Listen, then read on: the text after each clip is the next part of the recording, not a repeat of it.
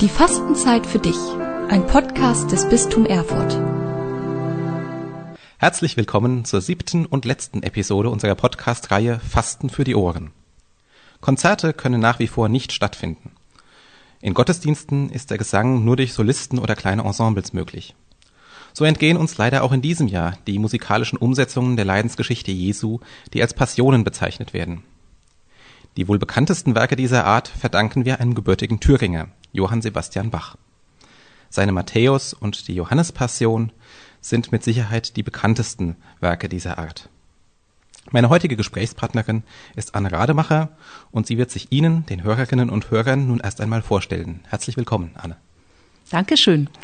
Ja, ich heiße Anne Rademacher, leite das Seelsorgeamt im Bistum Erfurt, bin aber, glaube ich, heute hierher eingeladen worden, weil ich als Fachgebiet in der Theologie das Neue Testament habe und als liebstes Hobby das Singen und Bach da immer ganz oben auf der Leiter steht. Dankeschön. Und äh, genau, da werden wir auch gleich drauf eingehen, aber vorher möchte ich dir noch einen Tee anbieten. Was darf's denn sein? Ich glaube, du bist eher so in Richtung Kräuter unterwegs. Kräuter wäre gut. Genau, also wir haben hier einen Bio-Kräutertee, wir haben Malve, wir haben auch marokkanische Minze, um es etwas exotischer zu machen. Bio-Kräuter. Bio-Kräuter. Ganz gesund, auch für die Umwelt. Genau. Na dann machen wir mal das Wasser an. Während das noch kocht, nimmst du Zucker oder? Gar nichts. Gar nichts. Pure. Bio-Kräuter, bitte. Kräuter pur. Genau. Alles klar.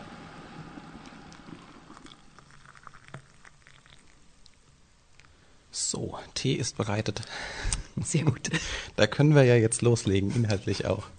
Genau, du hast es eben schon angesprochen, du singst ja auch im Chor, genauer in der Augustinerkantorei und eigentlich, wenn wir jetzt nicht gerade eine Pandemie hätten, würdest du ja gerade mit denen auch die äh, Johann Sebastian Bachs Pa- Johannespassion proben. Nee, erst nächstes Jahr. Die Nächstes kommt Jahr. aber nur alle zwei Jahre, aber im Prinzip schon.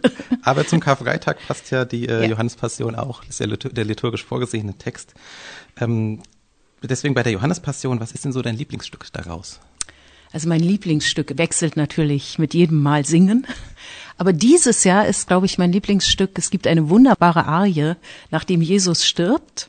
Da kommen ja die letzten Worte, es ist vollbracht. Und dann kommt eine Altarie und das ist großartig. Das, so, das geht so los. Da, da, da, da, da, da, da, da. Und dieses lange, ausgedehnte, es ist vollbracht, ist so großartig. Und es wird immer zwischen der Gambe und dem Alt hin und her transportiert, diese Melodie.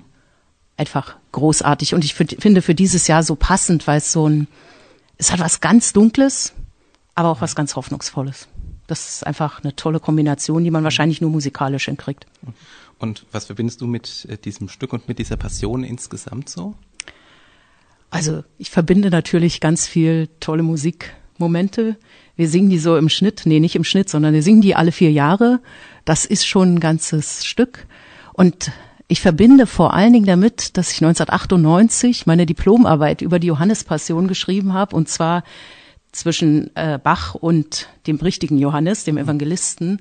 Und in diesem Jahr haben wir die auch gesungen. Und das ist für immer zusammengeklebt irgendwie. Diese theologische Reflexion darüber, was das Ganze soll und zugleich das musikalische Aufführen. Das hat schon was. Auf die theologischen Ausdeutungen, die Bach da vornimmt, kommen wir auch noch zu sprechen. Mich würde aber vorher noch mal interessieren, ähm, die Passion ist ja jetzt doch auch ein relativ umfangreiches Stück. Da stellt sich ja die Frage, ist die jetzt eigentlich klar geistliche Musik, aber ist das jetzt fürs Konzert gedacht oder doch äh, für den Gottesdienst? Eigentlich für den Gottesdienst zunächst mal. Und zwar für einen von vielen Karfreitagsgottesdiensten, die es zu Bachs Zeiten in Leipzig gab. Ich frage mich immer, wie das war, wenn Ostern früh war und es kalt war und man allein für die Musik anderthalb Stunden brauchte und dann kam da mindestens noch eine halbe Stunde Predigt dazu. Also es ist tatsächlich ein gottesdienstliches Werk, was auch, glaube ich, mit Liturgie spielt und es lebendig macht. Wie ist denn die Johannespassion insgesamt so aufgebaut? Insgesamt ist sie zunächst so aufgebaut, dass sich der Text des Evangelisten durchzieht. Also von Abendmahl beziehungsweise danach, also vom Gehen über den Bach Kidron fängt die an bis zum Tod und Begräbnis Jesu. Am Ende schleift es ziemlich lange aus bei Johannes. Und da drumrum ist dann das ganze Stück gebastelt. Bei der Johannespassion ist ganz spannend, dass Bach das so ein bisschen symmetrisch gebaut hat. Und in der Mitte steht der Choral, durch dein Gefängnis, Gottes Sohn, muss uns die Freiheit kommen. Ist ja auch eine Aussage. Und dann gibt's halt sozusagen das Kleinteilige. Das finde ich was sehr Schönes an den Bachschen Passionen, weil es sehr menschlich ist. Es geht immer der Text des Evangelisten, jedenfalls normalerweise, dann kommt eine Arie, dass man das Ganze überlegen kann, bedenken kann, hin und her erwägen und dann danach kommt ein Choral und den singen die Leute natürlich nicht mit. Das machen sie bis heute nicht im Konzert, aber es sind Kirchenliedstrophen, die jeder kennt und die man deswegen zumindest mitsummt, sozusagen als Antwort derer, die da hören auf das, was sie in der Passion gehört haben. Und das finde ich eine sehr schöne Kombination, die sich letztlich durch alle Gottesdienste irgendwie zieht. Ich höre, was da gesagt wird, darf Zeit haben, mir das selbst zu überlegen und kann dann meine Antwort geben. Das heißt also, diese Arien, verstehe ich dich richtig, die sind so eher zur Ausdeutung des Textes gedacht, zum Genau. Emotionen zeigen. Und zum Hin- und Herwälzen, ne? Die sind ja endlos. Ich erinnere mich gut, das war zwar Weihnachtsoratorium, aber das ist bei allem dasselbe. Dann hat man das Programm als Kind, meine Mutter wollte mich mitnehmen, mir was Gutes tun. Und irgendwann langweilt man sich natürlich als Kind. Und dann liest man im Programmheft, ach, sind ja nur zwei Zeilen dieses Stück an Text. Aber an Melodie endlos, weil es sozusagen von allen Seiten betrachtet wird.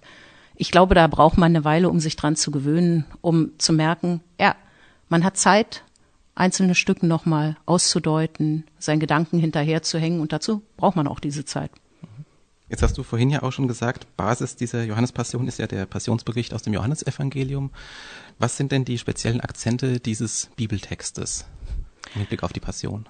Ja, die sind ein Kunststück eigentlich. Johannes schreibt ein Evangelium, wo Jesus ganz klar eigentlich bei Gott bleibt. Also wenn wir den Prolog haben, am Anfang war das Wort und das Wort war Gott. Und das bleibt so. Und dieser Jesus kommt zwar auf die Erde, aber bleibt immer irgendwie in der Sphäre Gottes. Und natürlich, die, die mit ihm gehen, haben die Chance, dadurch an Gott anzuknüpfen. Und da ist eine Passion was Schwieriges, weil Jesus bleibt eigentlich Herr des Geschehens, immer. Und da schließt sich natürlich Passivität, das steckt ja auch im Wort Passion drinne, schließt sich völlig aus.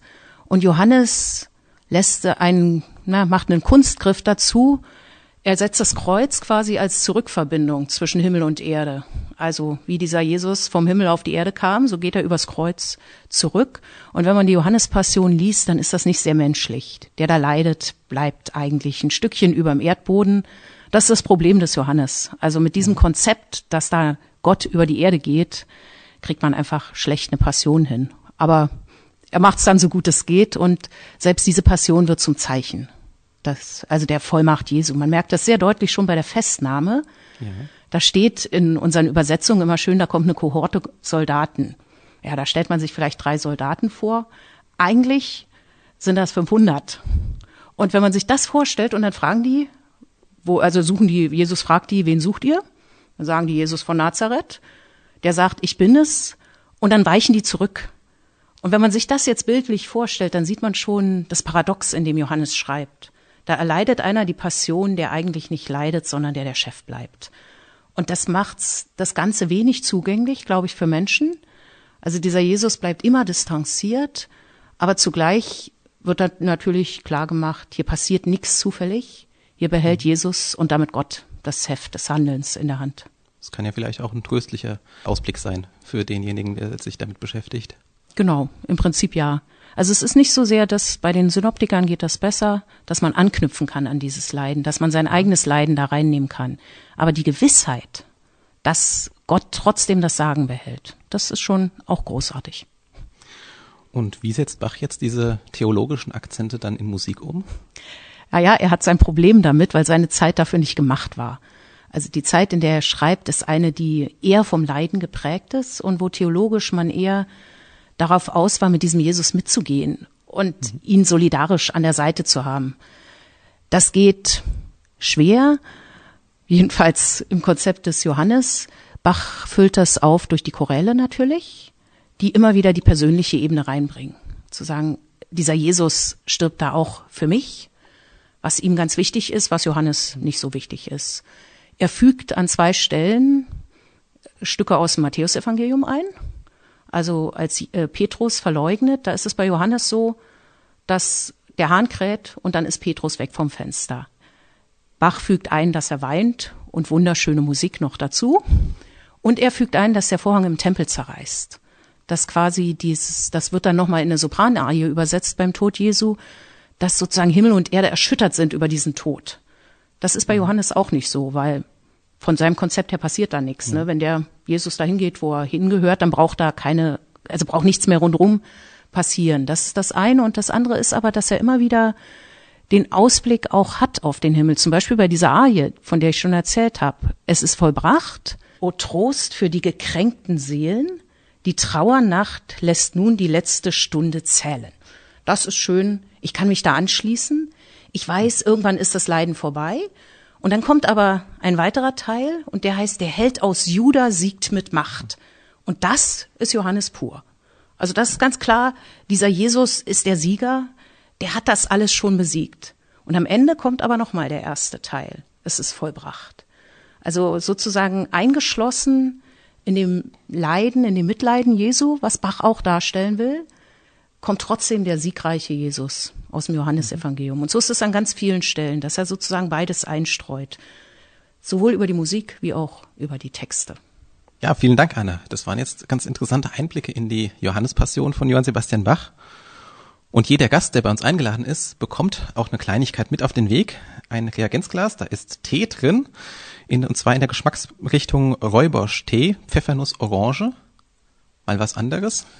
Ganz herzlichen Dank jedenfalls dir für deine Mitwirkung. Gern geschehen. Damit sind wir am Ende dieser Episode angelangt, die auch das Ende unserer Reihe Fasten für die Ohren bildet.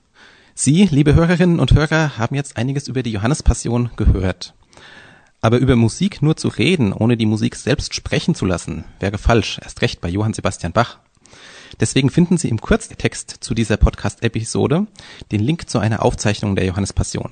Wenn Sie neugierig geworden sind, hören Sie doch mal rein. Fasten für die Ohren ein Podcast des Bistum Erfurt.